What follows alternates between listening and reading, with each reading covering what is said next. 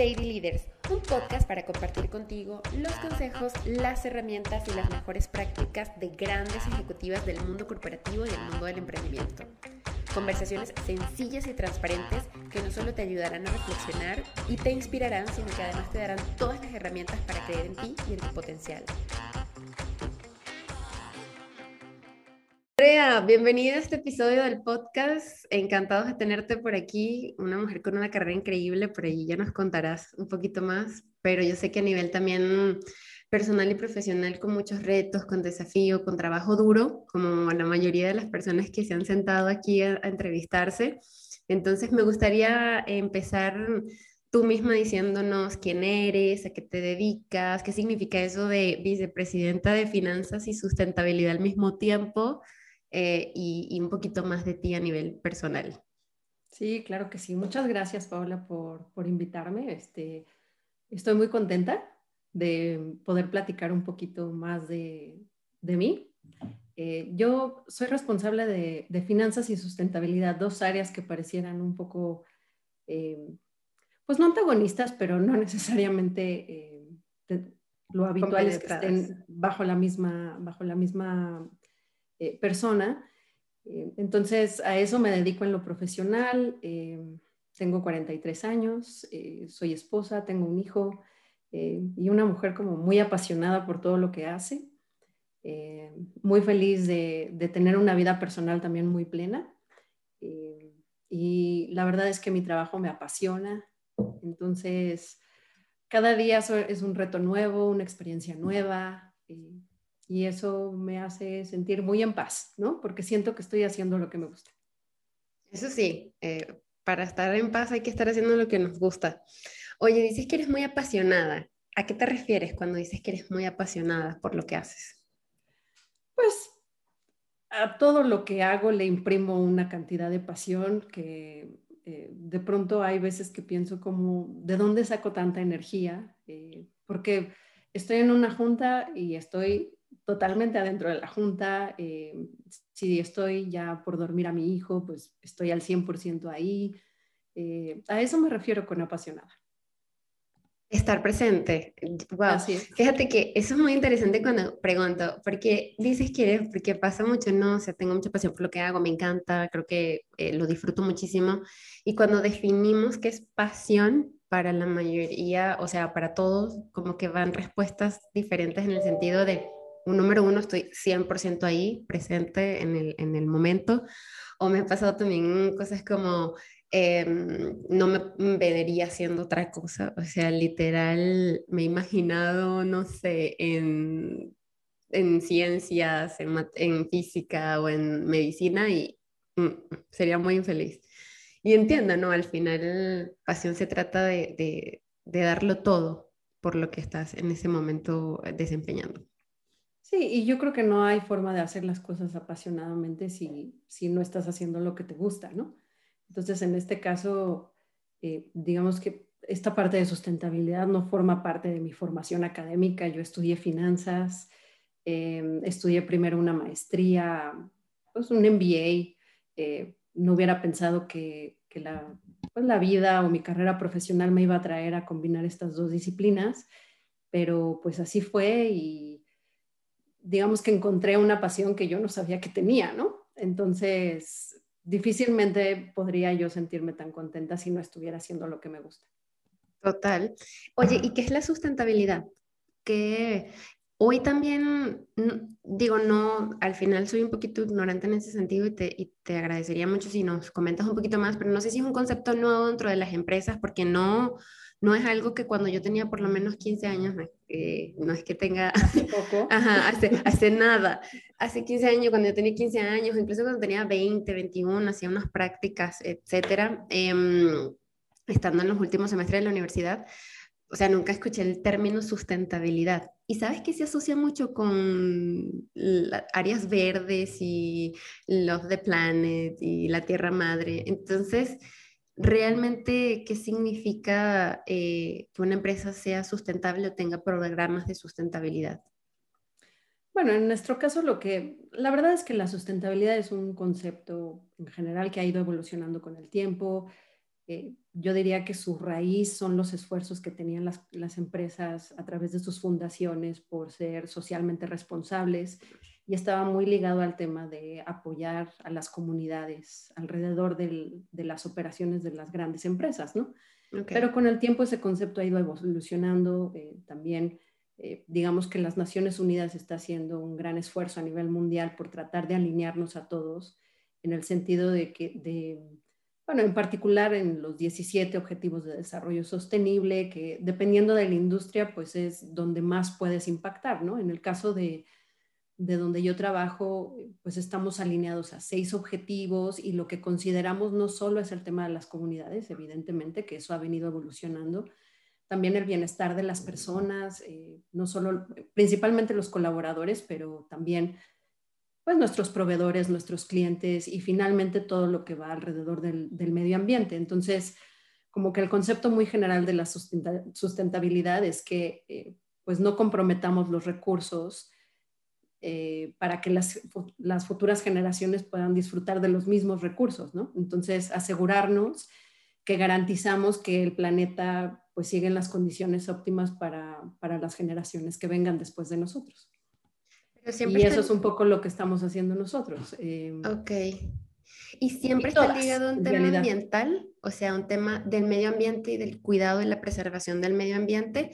¿O también se mete un poquito en el tema de, como decías, temas de comunidad? Ahí me refiero también, no sé, o sea, a también intentar incluir, o no sé si ahí entra más en el campo de la diversidad y la inclusión. Eh, eh, referente a, cierta población que no está tan privilegiada en temas de educación, en temas de acceso también a, puestos de trabajo em, en, grandes compañías. Eh, ¿La sustentabilidad solo está ligada a ese tema ambiental y preservación del medio ambiente o en cuanto a comunidades, a, qué se refiere la sustentabilidad? Más bien el concepto está tratando de adoptar como, como todos los frentes y justamente adicional al tema del medio ambiente, eh, consideremos a las personas. Eh, de hecho, uno de los objetivos, y, es uno de los que adoptó Grupo Verdes, tiene que ver con la igualdad de género. Mm. Entonces, depende, yo te decía que depende mucho de la industria, porque para una empresa de alimentos como, como, como Grupo Verdes, para la que yo trabajo, pues es muy importante pensar en los recursos eh, naturales, ¿no? Exacto. Sin ellos, pues no tendríamos acceso a los productos que finalmente luego nosotros eh, terminamos vendiendo. Pero eh, en temas de educación, pues definitivamente se tienen que involucrar pues las universidades, los gobiernos. Entonces, yo creo que lo, lo, lo muy rico del tema de sustentabilidad es que eh, hay espacio para que todo mundo haga algo al respecto, ¿no? Y, y no tiene que ser algo que esté totalmente fuera de tu línea de negocio, sino más bien el reto es ver dónde puedes generar los mayores impactos. Eh, en el tema de las personas, nosotros decidimos ir por la igualdad de género porque nosotros prácticamente tenemos una plantilla laboral eh, eh, balanceada y es muy importante considerar que la mujer necesita cierto impulso porque pues en México, en Latinoamérica y a nivel mundial sabemos que no hay una condición igualitaria entonces, nosotros nos quisimos involucrar y queremos ser factor de cambio para, para ello y tenemos que empezar por las mujeres que trabajan con nosotros.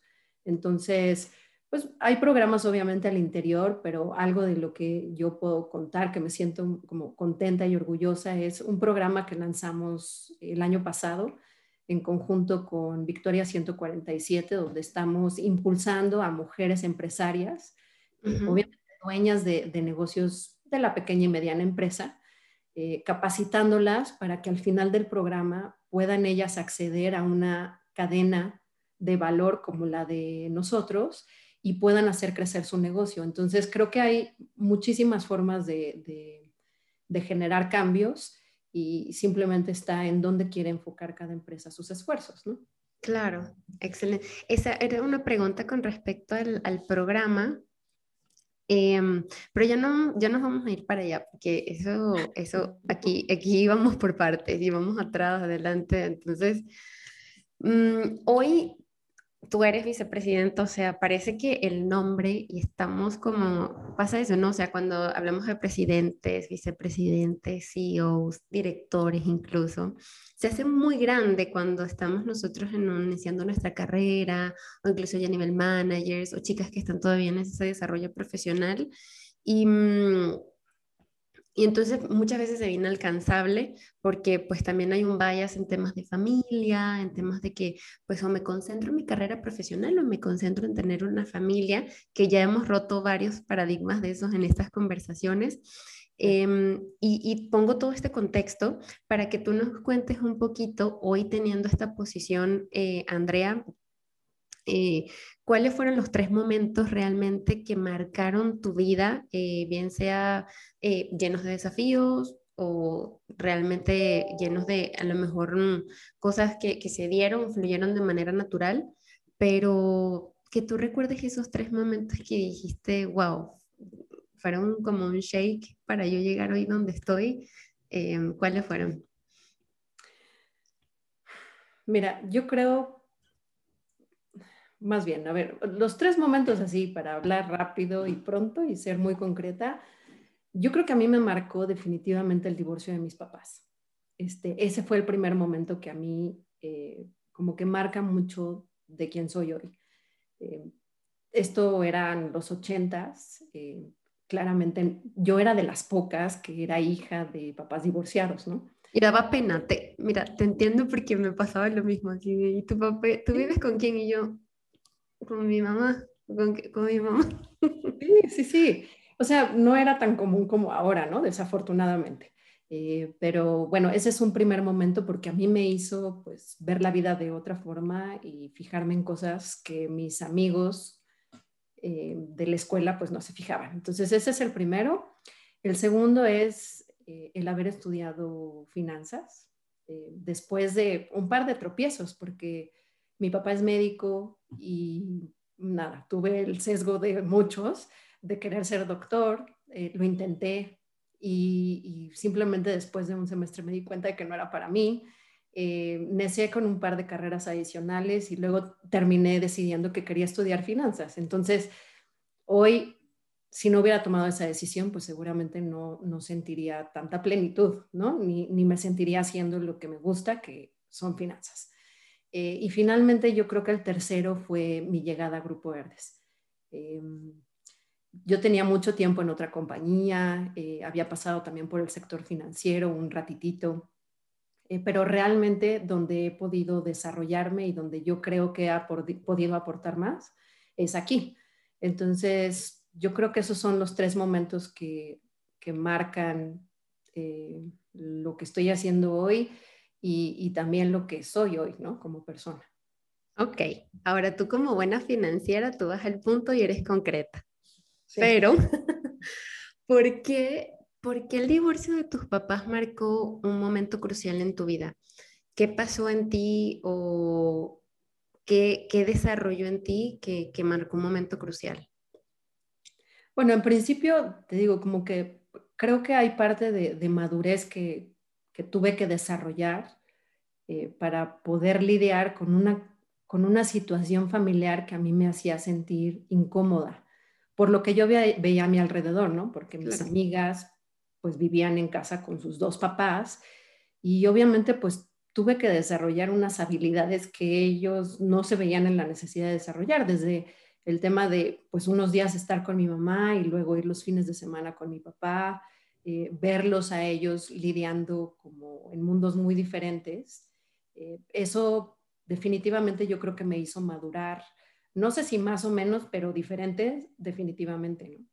Em, y con el tiempo los dos tomaron caminos obviamente diferentes, se volvieron a casar, eh, tengo hermanos producto de sus matrimonios. y entonces eso como que me ha acompañado toda mi vida y en el camino desafortunadamente cuando estuvieron juntos no funcionó, pero cada quien como que también esa situación obligó a cada uno a, pues como a indagar un poco más en, sí mismos, ¿no? Y entonces hubo mucho crecimiento personal de los dos, los dos se metieron a eh, echarle muchas ganas a los temas de las terapias y al desarrollo personal en general. Y eso a mí definitivamente, pues es el ejemplo que yo vi, ¿no? Entonces, al paso de los años yo también decía, pues yo los veo muy bien a los dos, cada quien por su lado.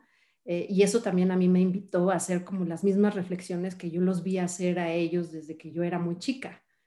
Y eso es algo que yo mantengo al día de hoy, como que siempre me he mantenido cerca de un, pues de un guía, de un coach, ¿no? Como les dicen ahora, este, que también ha evolucionado conmigo todo eso y, definitivamente, pues si no hubiera sido por ese momento tan complejo cuando yo era tan chica, eh, pues probablemente no me hubiera adentrado tanto como ahora en, siempre estar preguntándome eh, hacia dónde quiero ir, si estoy contenta con lo que estoy haciendo, o sea, como que es un constante cuestionamiento. Eh, ok, despertó justamente esa introspección en ti, o sea, ese, realmente estar preguntándote si estás contenta, si estás feliz, si está pasando lo que tú quieres. Sí, y al día de hoy yo creo que pues fue lo mejor que nos pudo haber pasado a todos, yo a ellos los veo muy bien, este, mi hermano y yo que somos de ese matrimonio pues también estamos muy bien, entonces eh, creo que fue pues fue en beneficio de todos, ¿no? Pero en su momento pues a todos nos costó mucho trabajo. Marco, exacto. Ok. Y dices que mm, tocas un punto también bastante interesante, em, y es que tú al final no sabías que era finanzas, o sea, no naciste con la espinita y dijiste yo voy a ser financiera y eso es, ser, esa es mi pasión toda la vida, sino empezaste medicina por un bias de tu papá, estuviste en otro par de carreras que no sé si nos puedes contar cuáles antes de entrar a finanzas. Em, pero ¿qué pasó en ese momento? O sea, medicina por tu papá, luego te diste cuenta que no. Eh, ¿Y cómo, cómo, cómo, estaba en esa, cómo estabas en esa búsqueda del quién soy y cómo, qué voy a estudiar y por qué? Voy a tratar de hacer la historia corta, porque la verdad como que fueron varias decisiones. Este, Pero nos gustan las historias largas. Muy atropelladas. Pero mira, yo cuando salí de, de la prepa, yo estudié en el TEC. Entonces como que tenía este beneficio de no, de no haber tenido que escoger un área, ¿no? Y eh, me gustó mucho porque, pues, entré a temas de política, de economía, o sea, como cosas que no necesariamente hubiera visto si me hubiera eh, enfocado en una, en una sola área. Entonces, cuando salí, eh, yo quería, ya sabes, cambiar, cambiar al mundo y entonces dije, voy a estudiar ciencias políticas o también puedo estudiar economía. La verdad es que siempre me han gustado mucho los números, ¿no? Eso sí, clarísimo en mí. Eh, pero había este, este, como esta espinita de ver si, si ciencias políticas era algo que yo pudiera, en lo que yo pudiera desarrollarme. Entonces, cuando salí y me tocó ir a hacer mi examen, eh, me acuerdo que hice un examen para ciencias políticas y al mismo tiempo apliqué para, para la UNAM. Eh, cuando llegué ahí, dije, no, no voy a aplicar para ciencias políticas aquí, para medicina. Y entonces eso fue lo que hice. Eh, al final me aceptaron en ciencias políticas en mi primera opción eh, y en la UNAM no me aceptaron. Entonces me quedé como a un punto. Ya no sé cómo usted medido eso, pero yo me acuerdo del gran trauma de haberme quedado un punto. de que me aceptaran, ¿no? Y entonces, eh, teniendo la conversación con mi papá, porque yo no les había dicho que yo iba a aplicar para medicina, ¿no? Este, me dijo, yo creo que tú necesitas un poco de aire, ¿no? Y él me recomendó como tomarme un tiempo. Eh, me fui a vivir un rato con una tía que no vivía aquí. Eh, y según yo, cuando regresé, estaba convencidísima de que quería estudiar medicina. Entonces volví a aplicar en la UNAM y apliqué en otra escuela privada.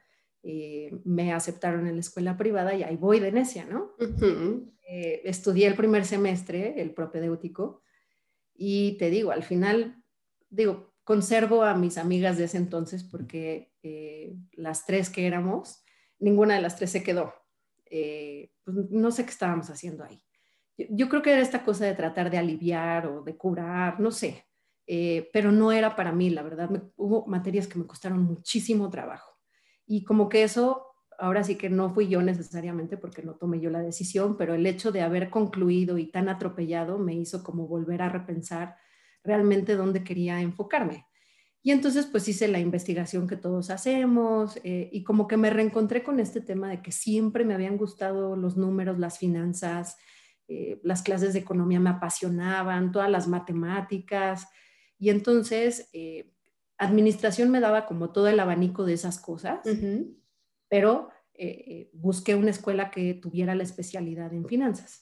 Y en el momento en el que yo estudié había una sola universidad que la tenía y ahí fue donde decidí aplicar. Y nada, ahí no tuve ningún, el examen como en, las, en, las, este, en los intentos anteriores y, y, ya. Entonces así fue como estudié administración y finanzas. Ya, ya sé, porque también marcó justamente un punto importante. Sí. Y el tercero dices que fue cuando entraste hoy a Grupo Verdes porque te permitió em, desarrollar un poco más, desarrollarte un poco más a nivel profesional. Sí. Tú buscaste, o sea, ¿cómo es que se dio que te permitiera más el desarrollo profesional? Y la pregunta va más enfocada de, pasa mucho, yo soy headhunter y entrevisto muchísimo.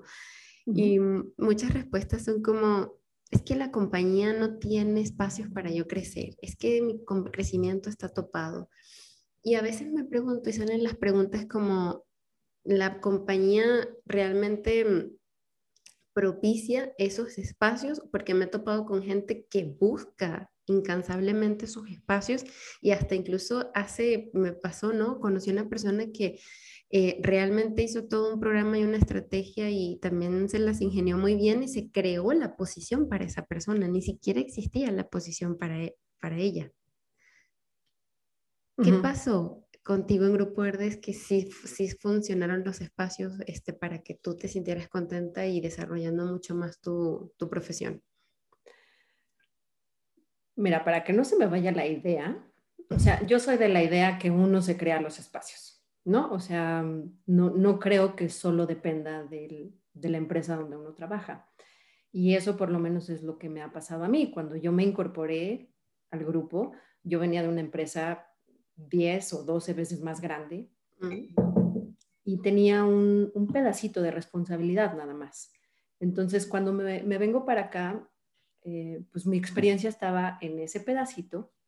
Eh, mi jefe me dio la oportunidad como de, crecer sin yo tener experiencia en lo demás, ¿no? Nos conocíamos de, de, otro trabajo del sector financiero y entonces pues a lo mejor algo vio en mí que dijo yo creo que ya puede, ¿no?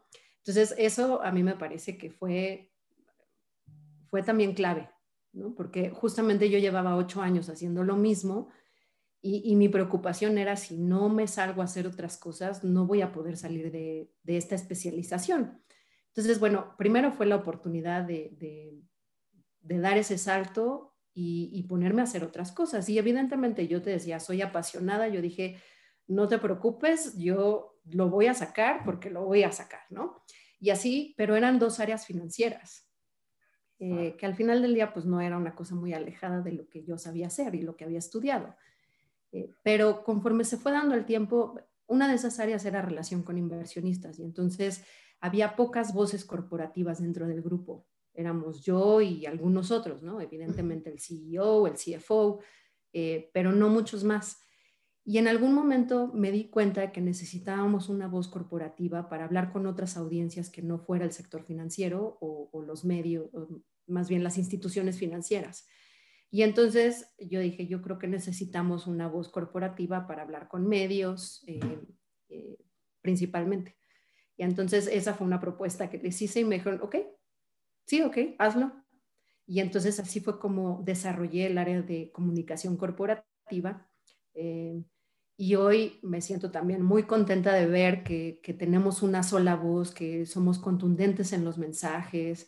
Eh, fue un reto enorme porque nuestra principal comunicación al exterior, aparte de lo que yo hacía eh, con el sector financiero, pues era a través de nuestras marcas. Tenemos más de 25 marcas y entonces eso no tenía alineación del corporativo, o sea, cada quien hablaba desde, desde su lugar y hoy tenemos pues una estructura que gobierna los mensajes eh, y hoy creo que es mucho más claro para, todos nuestros grupos de interés quién es Grupo Herdes, eh, cuántas marcas conforman al grupo y a qué nos dedicamos y qué hacemos.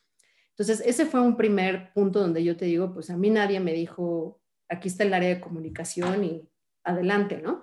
Fue algo que, que yo sugerí por una necesidad que yo creí que, que había que satisfacer.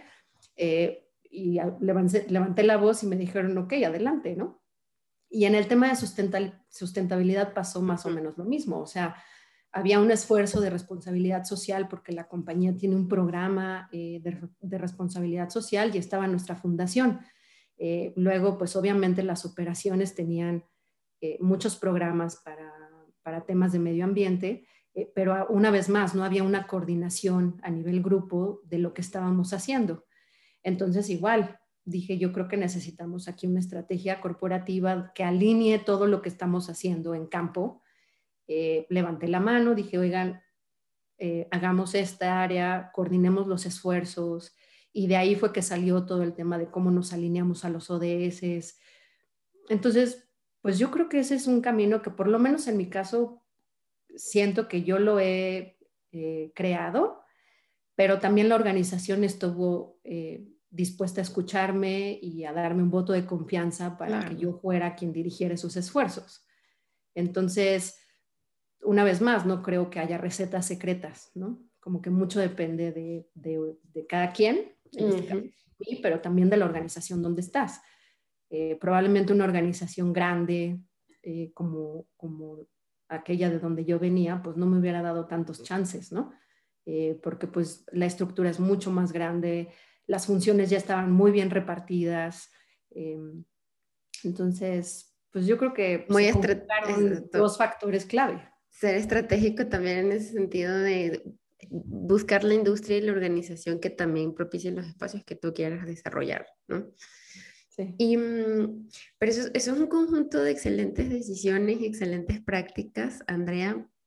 Dentro de todo esto, ¿alguna vez tomaste una mala decisión? ¿Has tomado una mala decisión en tu vida? Sí, yo creo que sí. ¿Cuál? Eh, seguramente sí, o sea, la verdad no, no las tengo muy presentes porque yo creo que una mala decisión se queda como una mala decisión si no aprendes nada de ella, ¿no? O si no la utilizas para un para qué.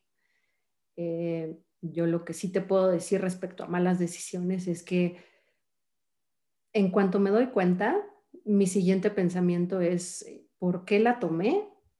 ¿Y para qué, para qué me pasó esto? ¿no? O sea, como encontrarle un sentido a aquello. Y como que he estado en ese ejercicio ya un rato, entonces no recuerdo alguna mala decisión donde me haya quedado con la frustración de, simplemente la regué y no salir de ahí. La verdad ya ni las recuerdo.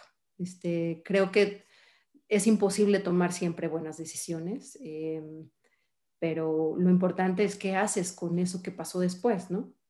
Exacto, totalmente.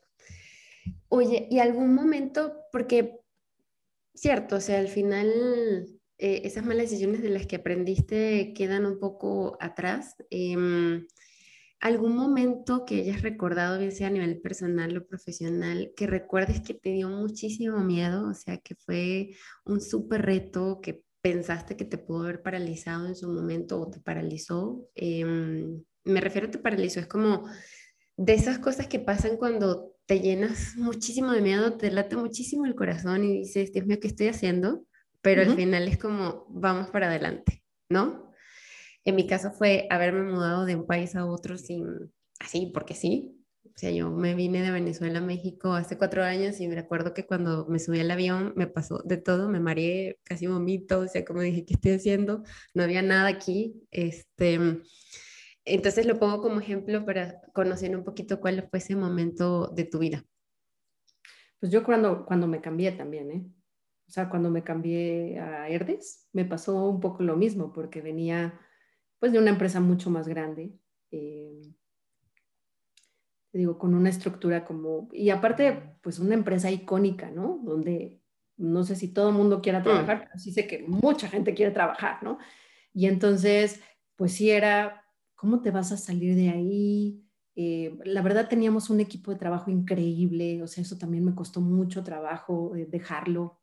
Eh, y la verdad no, no puedo describirte al 100%, así que yo me sentía 100% segura de lo que estaba haciendo. Claramente no, ¿no? Pero, pero en mí había este tema de que yo, cre yo, yo creía y estaba convencida de que podía aportar más. Y como que tuve que llegar a mi, a mi punto de quiebre de decir, si aquí no puedo hacer más, eh, tengo que buscar dónde sí. Eh, y entonces obviamente tuve como un periodo muy, para mí fue difícil adaptarme, porque llevaba ocho años trabajando en una compañía, pues la verdad con, con gente increíble, este, hicimos cosas también padrísimas, todo el equipo de finanzas era, éramos muy cercanos, sigo siendo amigos amiga de muchos de ellos, precisamente porque era, era un equipo bastante integrado, eh, buscábamos como como equipo siempre eh, lo mejor para la compañía. O sea, la verdad fue un, lugar increíble donde aprendí un chorro. Y entonces, como que dejar todo eso y dejar a la empresa icónica, pues era, era como un salto al vacío, ¿no? Eh, sí recuerdo mucha gente que me dijo, pero ¿cómo te vas a ir a una empresa más chica? Este, y pues sí, sí me dio mucho miedo. Estás mucho, tu carrera. Te digo, yo creo que hay algo que te tiene que empujar y en mi caso era pues si de veras no puedo dar más, no me voy a dar cuenta hasta no equivocarme y decir, no, pues yo creía que podía hacer más, cosas, pero pues la verdad es que no. Y afortunadamente el tiempo me ha demostrado que tomé la decisión correcta, este, que sí podía dar más. Y, y, hoy estoy muy contenta con lo que estoy haciendo, pero pues nada de esto hubiera sucedido si yo no hubiera tomado esa decisión, ¿no? Total. Hablaste también algo bastante interesante de que, bueno, como todo, cuando cambias de una compañía a otra, y más cuando tienes muchísimos, o sea, diversos años dentro de una, tenías ocho años en esta otra compañía y dijiste, pues llegó el momento de ya eh, crear yo mi propia crisis, eh, como decía una de las invitadas, me voy a crear mi propia crisis. Entonces, pero obviamente hay un proceso cuando entras a una compañía de adaptación muy complejo. No se habla mucho de eso. En los primeros tres meses son cruciales, ni hablar del primer semestre.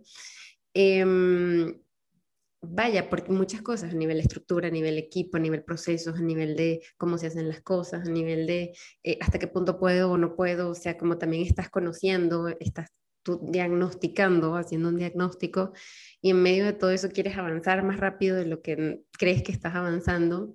Todos pasamos por eso, no, no hablamos de eso, pero todos pasamos por eso en todos los niveles, de verdad que sí. Em, ¿Cuáles son tus, o, cuáles fueron como tus herramientas para no tirar la toalla, para no dejarte vencer y decir, pues, o, o pensar y decir, creo que la regué cuando me vine para acá, ay, ay, ay, ¿qué, qué, qué, ¿Qué herramientas hubo en ti o, también quizás si, si, fuiste un coach o cómo lo trabajaste tú? Yo creo que mucho tiene que ver con mi personalidad. Eh, yo no,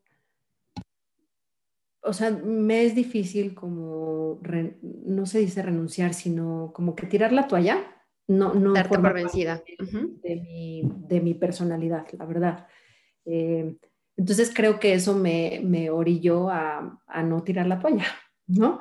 Eh, y los meses, los, los, meses fueron complicados porque yo creo que ese momento fue, era, fue crucial para, para la evolución del grupo porque había, digamos que probablemente cuando yo me incorporé y los siguientes años fue realmente cuando empezó a entrar mucha gente joven eh, que venía de otras empresas, eh, y entonces como que creo que ahí compartimos un, momento de quiebre eh, en la historia de la compañía.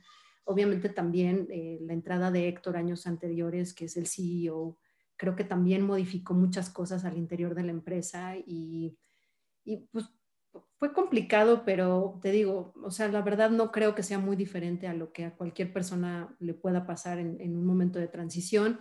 Y fue cuestión de tiempo. La verdad es que hubo gente que me recibió. Yo creo que eso también es muy importante, ¿no? Como encontrar esas, eh, esas, esos aliados que hacen que la transición sea un poco menos complicada. Eh, y, la verdad no, no, no, sabría describir una receta secreta. Yo creo que también es válido que si, si no es el lugar donde uno quiere estar, pues está bien irse, ¿no? De hecho, ahora que escuchaba parte de los episodios eh, de tu podcast, pues hubo gente que también muy sinceramente dijo, me equivoqué y me fui a los tres meses, ¿no? Eh, pero afortunadamente, a pesar de lo complicado que para mí fue, pues no, no tiré la toalla, seguí y como que en el momento que salí a flote, la verdad es que me encontré con un lugar increíble, este, donde ya te expliqué más o menos qué fue lo que, lo que hice o lo que estoy haciendo. Y pues qué bueno, ahora sí que ahí agradezco que, que, que no, no, no, haya sucumbido a lo, a lo complicado de esos meses y haya decidido quedarme porque pues hoy, hoy estoy muy contenta de, de estar aquí.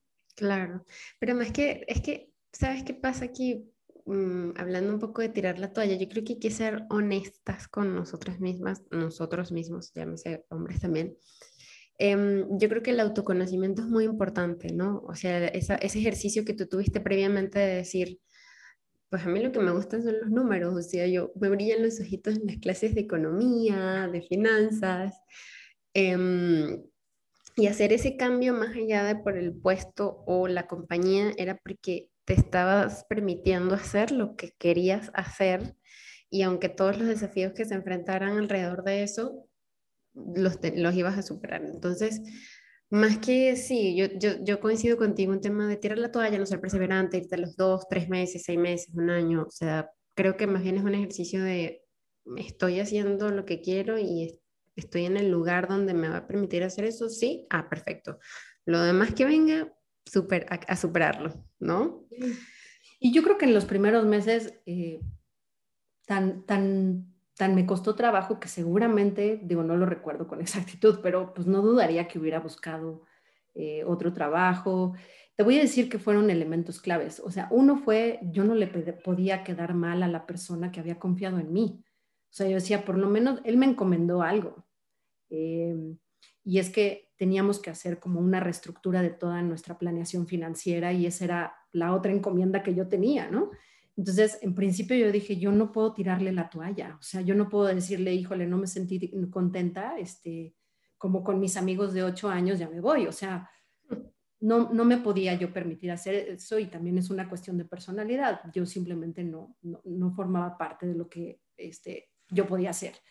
Entonces, ese fue un primer factor, porque eventualmente me llamaron de otros lugares y rechacé varias, varias ofertas que pues ya sea por la parte económica, por muchas cosas, pues podrían haber sido oportunidades increíbles, pero, pero también hay un tema de, de valores y de ética de cada quien, que en mi caso, pues simplemente fueron más importantes y yo dije, bueno, el día que eh, lo que se me encomendó esté en el lugar donde queremos que esté, me voy, ¿no? Si sigo sin estar del todo, del todo tranquila, pero mientras tanto no lo puedo hacer. Y, simplemente con mucha, con mucha honestidad fue lo que le dije a las personas que me buscaron, ¿no? Sabes que yo no puedo tirar esto así.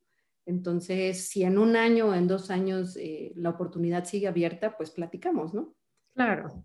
Ya no me acordaba de eso, pero sí, sí me pasó. Compromiso y fortaleza, ¿no? O sea, como foco también, un poquito como que estaba muy alineado lo que tu personalidad, eh, entre eso está el compromiso y el, y la responsabilidad que estabas en ese momento teniendo. Andrea, em, eres hoy mentora de mujeres. Estás, eh, hablaste de un programa súper bonito em, que también lo mencionamos previamente en la, en, la, en la, biografía. Aparte de ser mujer, obviamente, ¿por qué nace esta intención de ser mentora? Mira, en el camino eh, y hace no mucho también me invitaron a escribir algo y lo decía. Em, yo no, ni nací pensando que quería ser CFO en la vida, este, ni nací pensando que quería como eh, luchar y hablar por los temas de la mujer. Como que fueron cosas que en el tiempo yo fui descubriendo. Em, y afortunadamente en, los últimos años de mi vida me he permitido como que estrechar lazos con otras mujeres de todas las edades. Eh, y, eso me ha permitido, yo probablemente pecaba mucho del, tema este del impostor que nos pasa también a muchas de las mujeres, ¿no? Como que no sentía que, que yo podía aportar mucho porque pues yo había hecho lo mío y punto, ¿no? Pero en algún momento, pues hubo alguien que me dijo, es que esto lo deberías de compartir, como que fue también ir agarrando confianza en el tiempo de que realmente había algo de mi experiencia que podía ayudar a, otras mujeres. Entonces así fue como me fui metiendo, la verdad. Eh, el tema de, del semillero Nutriza, que es lo que te platicaba con las emprendedoras, la verdad fue una experiencia increíble porque realmente hicimos del programa algo muy de la compañía, muy del grupo. Eh, yo personalmente me involucré en muchas de las sesiones. Eh, y ahí fue donde fui agarrando confianza, porque la palabra mentor a mí me espantaba un poco, ¿no? Yo pensaba que tenía uno que estar súper preparado para dar una mentoría este, y casi, casi tomar cursos y cursos, pero en realidad pues era un poco de compartir la experiencia, eh, dar opiniones. Ellas tuvieron como muchos chances de presentar sus, sus proyectos y, ahí fue donde fuimos dando feedback. Y así fue como un poco fui, fui agarrando confianza. O sea, no es algo que, pueda decir que llevo años haciendo, es algo que disfruto mucho hacer. Eh, en su momento también cuando me invitaron a, escribir mi experiencia eh, como mujer en, el mundo corporativo, pues, pues fue como miedo y decir, de veras yo eh, podría compartir algo que mucha gente quisiera leer y la verdad es que también he recibido comentarios increíbles. Entonces, creo por, la diversidad de mujeres que conozco y que están a mi alrededor, que, es algo que tenemos que hacer, ¿no? Aunque, aunque en mi caso muy al principio pensaba que, pues nada, pues todos deberíamos estar haciendo lo mismo, ¿no? O sea, no sé si me explico. Sí. Pero también era un tema de, confianza en que, pues en que eso le podía ayudar a otras mujeres, ¿no? Eh, lo mismo que estoy haciendo ahorita, compartiendo mi experiencia y diciendo, pues a lo mejor no hay que esperar a que nos entreguen el puesto enormísimo con bombo y platillo, ¿por qué no lo tenemos nosotras? ¿Por qué no lo construimos nosotras? Eh, el año pasado, en, medio de pandemia, también terminé un, máster en, bueno, un máster como en, negocios y tecnología, ¿no? Eh, y lo increíble de, haber estudiado es ahí, es que está lleno de jóvenes. Entonces, eso también a mí me dio otra perspectiva y escuchar a mujeres que, son más jóvenes que yo eh, y escuchar, por ejemplo, como que sus problemáticas a los veintitantos años, como que ahí fue donde también me di cuenta que yo podía compartir cosas, ¿no? Que le podían servir a las personas. Y así fue como me fui involucrando. La verdad es que es un tema que, descubrí, que, afortunadamente hubo gente que me empujó a hacerlo, me animé y definitivamente yo creo que hoy es algo que, deberíamos de hacer muchos, ¿no? Eh, sobre todo porque pues, las, generaciones jóvenes, pues es algo que quieren escuchar también. Entonces, lo último que hicimos, bueno, que hice fue, eh, estoy empezando, ese programa acaba de empezar, pero estamos dando mentorías a, a jóvenes universitarios. Ok. Entonces, pues hubiera sido increíble que a mí alguien me diera ciertos consejos cuando yo estaba estudiando. La verdad, no se usaba. Pues ahora sí que si tu tío se dedicaba a lo que tú te dedicabas, pues qué padre porque te daba algunos tips, ¿no? Pero en mi casa, pues nadie había estudiado lo que yo había estudiado. Entonces también yo creo que voltear a ver al pasado y decir, híjole, a mí me hubiera encantado tener esto, es lo que me tiene hoy haciéndolo. Buenísimo.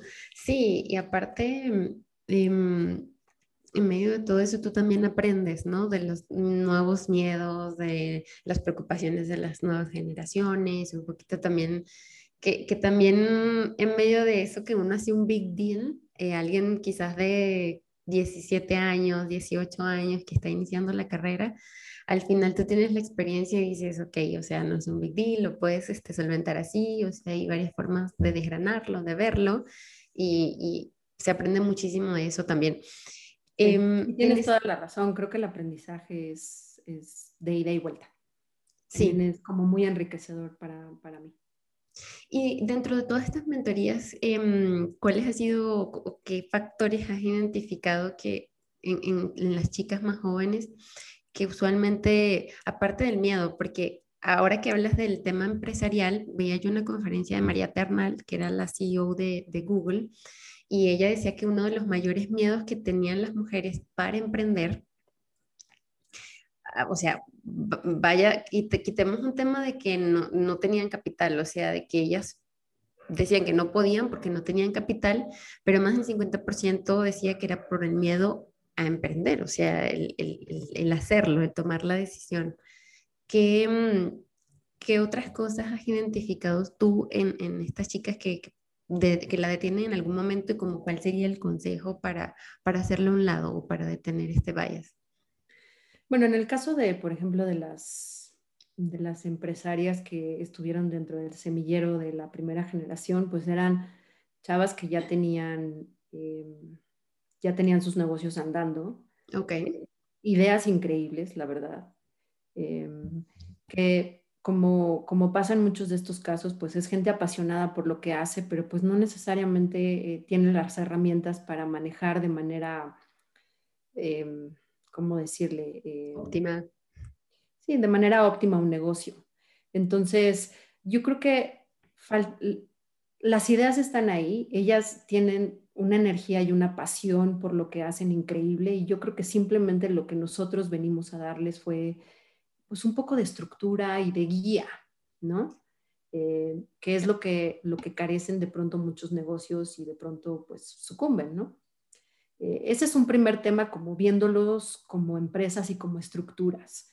Eh, a la hora de que yo, por ejemplo, me volteo a, platicar con, muchas mujeres jóvenes que vienen 20 años atrás de mí, yo creo que también otro tema crucial es el tema de la educación financiera, ¿no? que, es una espinita que yo tengo ahí de, de hacer algo al respecto. Afortunadamente, eso ha tenido un boom en los últimos años. Eh, ya hay muchas herramientas donde te puedes acercar a, aprender de finanzas personales, pero creo que todavía eh, hay mucho desconocimiento. Eh, por ejemplo, las, compañeras de mi generación de, este, de este último máster, pues era así, pero dinos cómo, Andrea, ¿no? como que ya, ya están empezando a, a generar el ingreso suficiente como para ahorrar, pero ¿y luego qué se hace? O sea, como que tampoco es que esté a la mano de todos. Entonces también creo que ahí he podido hacer cosas, ¿no? He podido compartir experiencias, he podido decirle a la gente, haz esto, haz esto otro.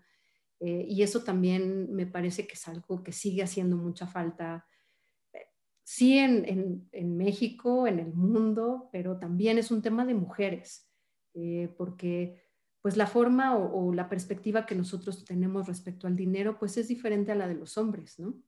Y, creo que también es importante que como mujeres aprendamos a administrar eh, nuestro dinero, nuestro ingreso, nos preocupemos por generar el ahorro suficiente para nosotros también tener la libertad financiera de, de, tomar las decisiones que queramos en la vida, ¿no? Y que luego, pues no necesariamente es así si seguimos los modelos tradicionales, ¿no? Eh, familiares. Entonces, como que esas dos líneas son las que, las que creo, por lo menos en las que yo siento que puedo aportar eh, y en las que he encontrado eco también. Y en las que se ha encontrado eco. Sí, y, sí ha salido a la luz el tema de la educación financiera y cómo la mujer ve el dinero en perspectiva con respecto a, digo, al género masculino, que más allá de una diferencia es como, o sea, diseñadas eh, y, que cosas que traemos desde nuestro bagaje familiar, como tú lo, lo has dicho, eh, lo, seguimos proyectando. Buenísimo. André, para terminar un poquito, ¿cuáles han sido o cuáles serían em, tus dos mejores consejos para, para, estas chicas que vienen en, etapa de desarrollo, para algunas que piensan eh, que, que, no pueden o que no, o que no es posible em, el tema del crecimiento profesional? o al final las que sí, sí, sí están creyendo en sí mismas, sí lo están eh, llevando a cabo, Em, pero desde ti, desde tu experiencia, de tus aportaciones, eh, ¿cuáles serían tus mejores consejos para ellas? Bueno, no sé si los mejores, pero los que yo considero que son cruciales. este, yo creo que hay que invertir en nuestro crecimiento personal como lo hacemos en el profesional. Eh, yo creo que es muy importante que estemos en paz, ¿no? Que haya una congruencia entre lo que, entre lo que pensamos, lo que sentimos y lo que hacemos. Em, ese a mí me parece, me parece así como, a mí por lo menos me ha abierto muchas puertas. Evidentemente, siempre hay cosas que mejorar, pero yo creo que en la medida que tengamos esa paz interior, eh, producto de, haber invertido tiempo, así como le invertimos a estudiar másters y diplomados y cosas, a, conocernos, a, aliviar cosas, a, superar cosas. Yo creo que ese es, básico, ¿no? O por lo menos para mí ha sido básico y yo recomendaría que más gente lo hiciera. Eh, creo que también eso convierte los entornos laborales en lugares eh, más armónicos, ¿no? Porque podemos estar discutiendo, eh, hace no mucho veía un, pues un post, ¿no? Donde decía, eh, el que está muerto, está muerto y no sufre porque no sabe que se murió, ¿no? Los que sufren son los que estamos alrededor y creo que lo mismo le pasa a la gente que no está en paz consigo misma, o sea, no se da cuenta, pero lo padecemos todos los que estamos en el alrededor. Entonces, como que por eso yo recomendaría que hiciéramos esto, ¿no? Eh, invertir tiempo en, conocernos y en desarrollarnos eh, como personas. Y el otro, yo creo que tiene que ver con la pasión, ¿no? Yo creo que hay demasiada información eh, que dice que ya los modelos tradicionales donde uno no puede cambiar de opinión, no puede cambiar de carrera, no puede cambiar de trabajo. Yo creo que son, son, son estructuras que se han venido derrumbando en el tiempo.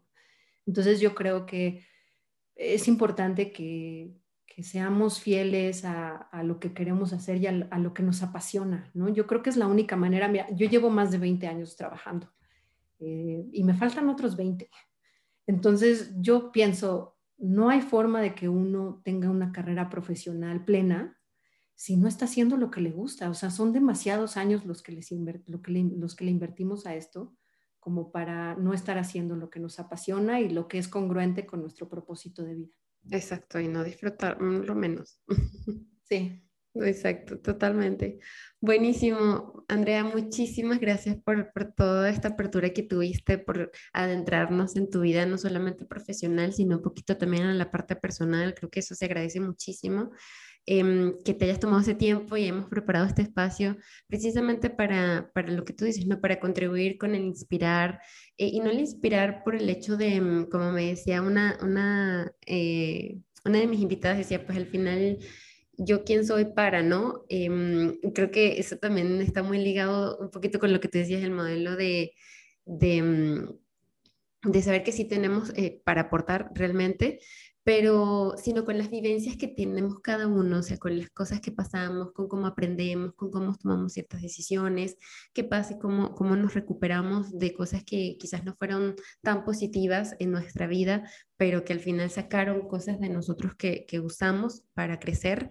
Eh, yo creo que eso, de eso se trata, o sea, de, de, eso se trata la inspiración y de eso se trata el crecimiento también. Entonces, gracias nuevamente por, por todo eso y... Mm, siempre digo yo cuando termina el episodio esperamos volvernos en una segunda parte, eh, pero, pero bueno, eso lo, dirá el tiempo, ¿no? Muchas gracias, Paola. La verdad, disfruté mucho este espacio y, y también muchas felicidades a ti por estar poniendo tu granito de arena. Mil gracias. No, muchísimas gracias, Andrea, y cuídate mucho. Tú también. Hemos llegado al final de este episodio, tristemente lo sé, pero no se preocupen porque saben que sale cada semana. Si encontraste contenido de valor en esta conversación, justamente eh, no olvides dejarnos un comentario o incluso suscribirte a nuestro canal de YouTube. Pero lo más importante, no te olvides de compartirlo con aquel familiar, amigo o amiga que consideres le va a aportar muchísimo valor, pero sobre todo lo va a inspirar. Así que nos vemos en una próxima oportunidad. Chao, chao.